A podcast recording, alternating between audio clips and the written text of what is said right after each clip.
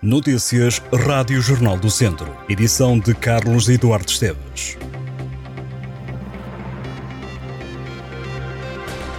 Muita chuva, por vezes forte, e vento a soprar com muita intensidade. Assim vai estar o tempo nas próximas 48 horas. É a chegada da Depressão Carlota que vai fazer-se sentir.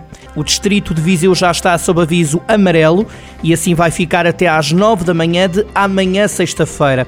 A Autoridade Nacional de Emergência e Proteção Civil aponta para chuva por vezes forte e vento que pode ser de 110 km por hora nas terras altas. A neve pode cair nos pontos mais altos da Serra da Estrela.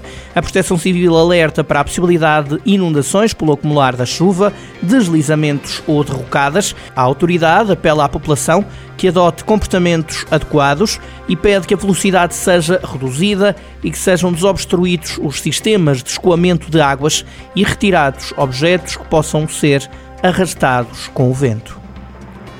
A requalificação do IP3 no troço entre Santa Combadão e Viseu já tem 10 propostas que entraram no concurso público lançado pelo governo. As empresas espanholas que se candidataram à obra estão na frente da corrida para adjudicação. A construtora espanhola Ferrovial apresenta a oferta mais barata, que ronda os 103,3 milhões de euros. De acordo com o jornal online Eco, esta proposta tem um custo que é 20,6% mais baixo relativamente ao valor base da empreitada, que ronda os 130 milhões de euros. O governo lançou em julho do ano passado um concurso público para requalificar o IP3 entre Santa Combadão e Viseu. A expectativa da tutela era que a obra arrancasse este ano. O governo, que está agora em gestão, previa a adjudicação da obra no próximo verão. Já o prazo de execução estaria dependente da disponibilidade para introduzir maiores ou menores constrangimentos no trânsito local. Segundo o Ministério das Infraestruturas, esta seria a primeira de três intervenções no IP3, prevendo-se que o investimento total ronde os 300 milhões de euros. Está de volta à taça da primeira divisão distrital da Associação de Futebol de Viseu. Os clubes que não conseguiram chegar à fase de apuramento campeão entram este domingo em prova, numa taça que começa por incluir as equipas em quatro grupos de cinco. À semelhança dos modelos anteriores da prova, Todas as equipas entram com pontuação nesta taça. Os pontos, ou o ponto atribuído, dizem respeito ao percurso trilhado na primeira fase, que também incluiu os clubes que vão batalhar pela subida à divisão de honra. Os clubes são então organizados numa tabela, retirando os oito que seguem para a fase de campeão. Daí resulta uma nova classificação que permite atribuir um, dois, três, quatro ou cinco pontos.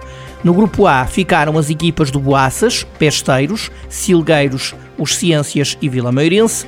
No grupo B estão Cesurense, Arcos, Roriz, Alvite e Viseu United. No grupo C estão Travanca, Moimenta do Dão, Santar, Cabarões Viriato e Valmadeiros. E no grupo D competem Vila Chatzá, Santa Cruzense, Ceireiros, Parada e Nandufe como há cinco equipas por grupo, haverá sempre um clube a folgar por jornada.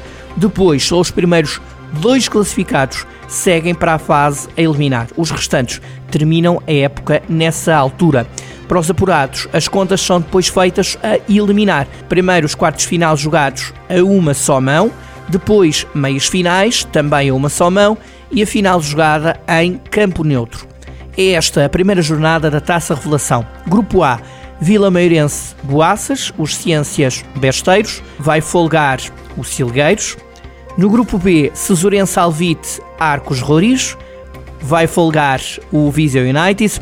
No grupo C, Travanca Moimenta do Dão e Santar Valmadeiros, vai folgar o Cabanas de Viriato. No grupo D, na primeira jornada, Ceireiros, Nandufo e Parada Vila Chatzá, vai folgar o Santa Cruzense. Em Castordeiro, o Teatro do Monte Muro promove a partir do próximo mês uma nova edição da Oficina de Atores, que promove o talento teatral junto da população do Conselho. É uma iniciativa dinamizada em parceria com a Câmara. As inscrições estão abertas até 29 de fevereiro.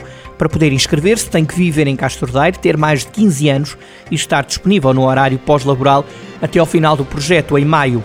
Os primeiros encontros estão já marcados para os dias 20 e 21 de março a oficina de atores tem lotação de 20 participantes.